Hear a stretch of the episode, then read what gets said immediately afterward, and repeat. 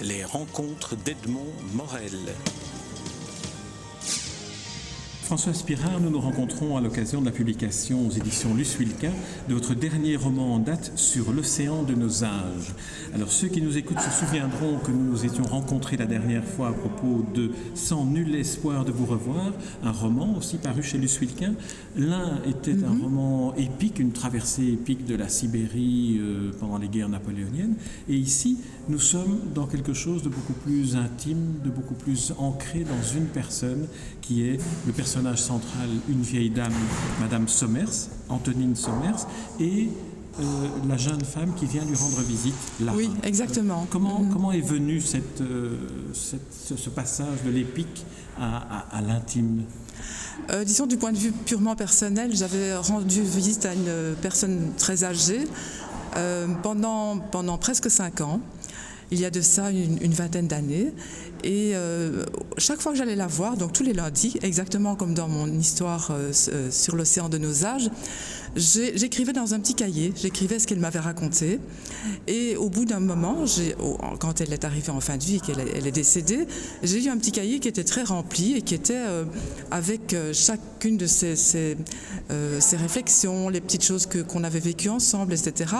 Et comme c'était une personne qui avait une, enfin c'était une très forte personnalité, une wallonne euh, qui avait vécu, euh, qui avait traversé toutes les guerres, euh, qui avait tenu un commerce, un bistrot dont le mari avait été amputé, le mari qui jouait de l'accordéon. Elle me racontait tout ça et elle était aussi très en révolte contre la vie quotidienne dans le home. Elle trouvait un peu étrange qu'on soit avec des, vieux aussi. Mais là, j'ai un petit peu amplifié dans le livre et j'ai bien sûr changé le prénom. Euh, c'est devenu Antonine Sommers, Antonine, le personnage principal de mon roman. Est-ce que vous vous souvenez des motivations qui, il y a 20 ans, vous avez conduit à aller euh, faire cette, démarche de, donner une présence à une personne âgée? Oui, c'était une motivation euh, qui partait, je dirais, d'une grande générosité, sans vouloir trop me flatter, mais disons d'une envie de faire du bien à quelqu'un qui n'ait pas beaucoup de visites. Et au départ, je voulais rendre visite à, un détenu ou une détenue. Mais euh, du point de vue pratique, c'était plus compliqué. Donc je me suis un petit peu euh, dirigée vers les, les homes. J'ai rencontré un directeur d'une maison de repos, la maison de repos Le Home Jean Vanna à XL. Et là, je lui ai demandé de me présenter des personnes qui avaient très peu de visites et qui n'avaient quasiment pas de famille. Il m'a présenté deux dames et un monsieur. Et la deuxième dame m'a je dirais, m'a tapé dans l'œil parce qu'elle était, euh, elle avait, elle était très étrange physiquement, elle était très masculine, elle, elle, avait un côté très sévère, un côté très, on sentait une très forte personnalité, mais ça a collé tout de suite entre nous, je dirais. Ce qui est assez curieux, c'est que quand vous racontez cette rencontre-là dans, la réalité telle qu'elle s'est déroulée, c'est exactement le déroulement de euh, la démarche de Lara auprès de, du home dans lequel se trouve Madame Sommet. On dit parfois que raconter une histoire ne nous dit rien sur... Euh, raconter sa vie n'est pas la démarche de l'écriture, mais que l'écriture nous permet de découvrir notre vie. Est-ce que vous adhérez à cette euh, formulation-là? Qu'un roman peut vous apprendre sur vous? En tant qu'auteur davantage que le souvenir ou les notes ou, la mémoire que vous en avez Oui, parce qu'on prend plus de temps à y penser. Parce que quand on écrit, on est plongé dans son roman. Enfin, moi, je suis très obsessionnelle quand j'écris. Hein. Euh, donc, une fois que je suis dans le roman, même si j'ai ma vie à côté, mon travail, etc., euh, je suis quand même très plongée là-dedans dans mes pensées. Et, tout ça me, rapproche de moi-même, me, me remet en moi-même par rapport à, mon ressenti, même si dans cette histoire présente, mes visites à cette vieille dame dataient par rapport à l'écriture. Alors, lorsque vous avez choisi d'adopter le, jeu, c'est-à-dire de parler à la première personne, euh, lorsque les chapitres concernent euh, euh, Antonine Sommers, est-ce que ça vous a permis une, proximité plus grande avec le personnage? Est-ce que vous en aviez besoin? Est-ce que vous aviez essayé d'autres manières de procéder? Je n'ai pas essayé d'autres manières de procéder. En général, quand j'écris un roman, je trouve un ton le ton qui convient, c'est-à-dire est-ce que je vais utiliser la première personne du singulier, est-ce que je vais utiliser un langage qui soit beaucoup plus euh, quotidien, beaucoup plus familier, ou bien est-ce que je vais utiliser un langage comme j'ai utilisé par exemple dans mon précédent roman Sans nul espoir de vous revoir, qui était un langage beaucoup plus, euh, beaucoup plus ancien, 19e siècle, épistolaire, etc. Euh, ici, le jeu s'est imposé quand je parlais d'Antonine, parce que je trouvais intéressant aussi de me mettre, de me glisser dans la peau d'une personne aussi âgée et, de, pouvoir décrire ce qu'elle ressent même physiquement. Euh, quand elle dit je dois faire pipi, ben, c'est quelque chose qui est extrêmement important pour elle. Et quand on lui répond vous ferez plus tard ou vous ferez dans vos langes, euh, on peut se rendre compte de toute la détresse du monde, de, de ces, personnes qui sont enfermées malgré tout contre leur gré, puisque elles sont bien sûr incapables de vivre encore seules chez elles, mais ce n'est pas un vrai choix d'être dans un home pour la plupart. Et la situation que je décris euh, dans ce livre-ci date aussi d'il y a 20 ans. En 20 ans, les choses se sont nettement améliorées, heureusement. Alors, il la deuxième, le deuxième personnage euh, central de, l'action, au moment où Madame Sommer est dans sa maison de retraite, c'est Lara, dont pour elle aussi vous racontez le, destin, l'origine, euh, entre autres cet euh, enfermement dans un asile psychiatrique qu'elle a dû subir. C'est une autre forme d'enfermement aussi. Il y, a, il y a effectivement un effet de miroir, en tout cas un parallèle entre les deux enfermements, celui de la vieille dame Antonine dans sa maison de repos et celui de Lara, jeune, enfin, jeune femme qui, euh, pianiste exceptionnelle, a été euh, menée de concert en concert comme une petite bête de scène par son père qui, avait, qui ambitionnait pour elle une carrière prestigieuse. Et euh, Lara, qui a connu énormément de problèmes psychologiques, avec une tentative de suicide quand même, et aussi des, formes de, je dirais, d'autopunition où elle voulait être la meilleure, elle voulait être vraiment la meilleure pianiste, la meilleure enfant, la meilleure petite fille pour plaire à son papa. Elle a toujours eu envie de lui plaire, pas dans le sens érotique du terme, mais plutôt lui plaire être parfaite, être telle qu'il le voulait. Et lui, qui est un pianiste, je ne dirais pas un pianiste raté, mais en tout cas un pianiste qui n'a pas eu cette carrière, a reporté tous ses espoirs sur elle.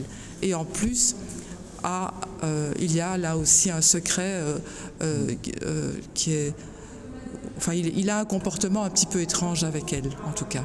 Oui, dont on ne va pas non, certainement pas. dévoiler les, les, raisons, mais qui apparaissent dans, dans, le roman. Alors, le, le, roman est aussi, euh, par la, longévité de Madame, de Madame Sommer, c'est aussi une occasion pour vous de faire un portrait euh, presque impressionniste de certains épisodes de, de, la vie que Madame Sommers a vécu avec son mari.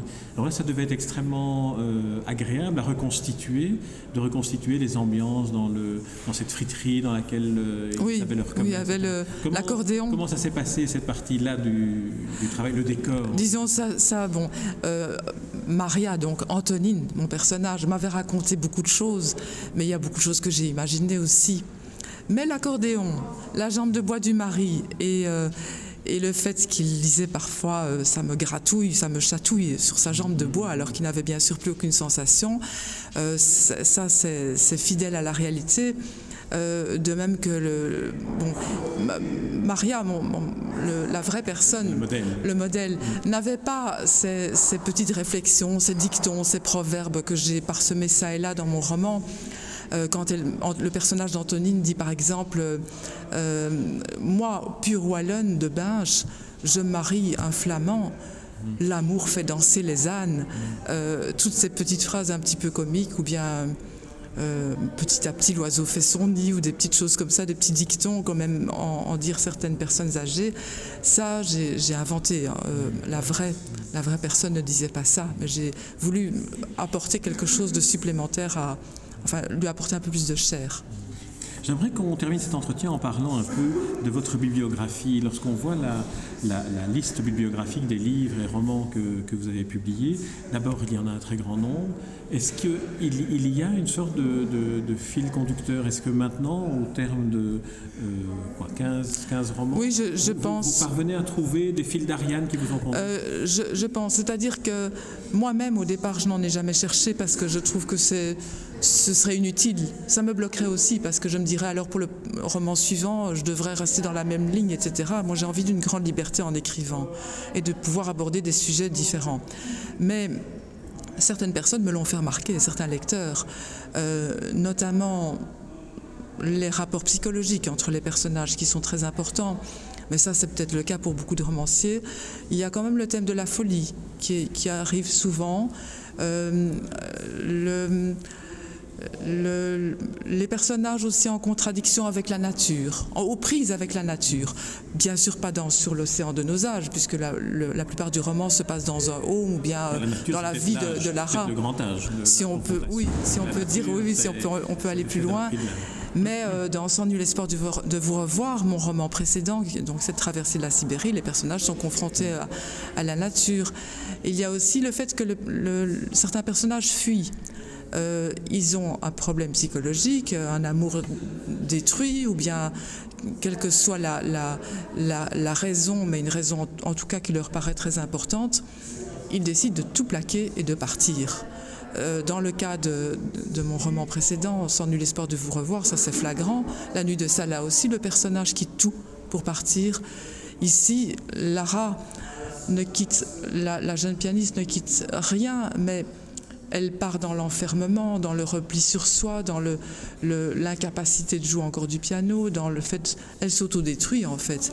Et heureusement, la rencontre avec Antonine indirectement va la faire revivre et ressurgir de ce, désarroi, de ce côté dépressif. Elle va aussi rencontrer un pianiste qui va la, regonfler à bloc et, qui sera bien sûr euh, quelqu'un qui va lui permettre de rejouer et de rejouer en concert aussi. Alors François Spira, un dernier mot sur euh, une part de votre activité professionnelle qui, est, euh, qui concerne l'alphabétisation, des cours d'alphabétisation. Est-ce que c'est quelque chose qui, d'une certaine manière, nourrit parfois votre inspiration de romancière ou à l'inverse, est-ce que le fait d'être romancière vous aide dans ce travail-là? Alors, je voudrais juste rectifier quelque chose. Je travaille effectivement dans une école, l'école Alpha à Mons, qui est une école d'alphabétisation. Mais mes groupes d'élèves sont tous alphabétisés et ce sont, moi je donne cours principalement de français langue étrangère à des adultes, tous étrangers bien sûr. Enfin, il y a quand même un Belge, mais qui a eu une scolarité assez... Euh, assez compliqué, chaotique, mais le reste, ce sont, de, ce sont des élèves qui viennent de tous les horizons, euh, de, des pays de l'Est, du Maghreb, euh, d'Afrique noire, enfin un petit peu de, de, tous les pays, mais qui savent déjà tous, ils ont tous le niveau de savoir lire, ils, sont tous capables de, lire et écrire euh, en français quand ils arrivent dans mon groupe. Donc ce n'est pas de l'alphabétisation. Alors si j'en sors quelque chose, si j'en extrais quelque chose par rapport à l'écriture de mes romans, euh, jusqu'à présent non, mais ça pourrait arriver sans que je m'en rende compte, parce que je crois que c'est ça, pour beaucoup de romanciers, enfin j'en ai déjà parlé avec d'autres, on est imprégné, on ne le sait pas, et puis tout d'un coup ça sort euh, des années plus tard ou, ou sous une autre forme. François Spirin, je vous remercie pour cette Et merci à vous surtout. Je rappelle le titre du dernier roman que vous publiez chez Luce Wilquin, Sur l'océan de nos âges, qui est une adaptation d'un vers de Lamartine, euh, ainsi toujours poussé vers de nouveaux rivages dans la nuit éternelle, emportés sans retour, ne pourrons-nous jamais sur l'océan des âges jeter l'encre un seul jour, rien que pour le plaisir de relire Lamartine? Oui, bien On peut sûr. clôturer cet entretien sur, sur l'océan de nos âges. Voilà. Le titre est Sur l'océan de nos âges. Merci, Merci beaucoup. Pirard.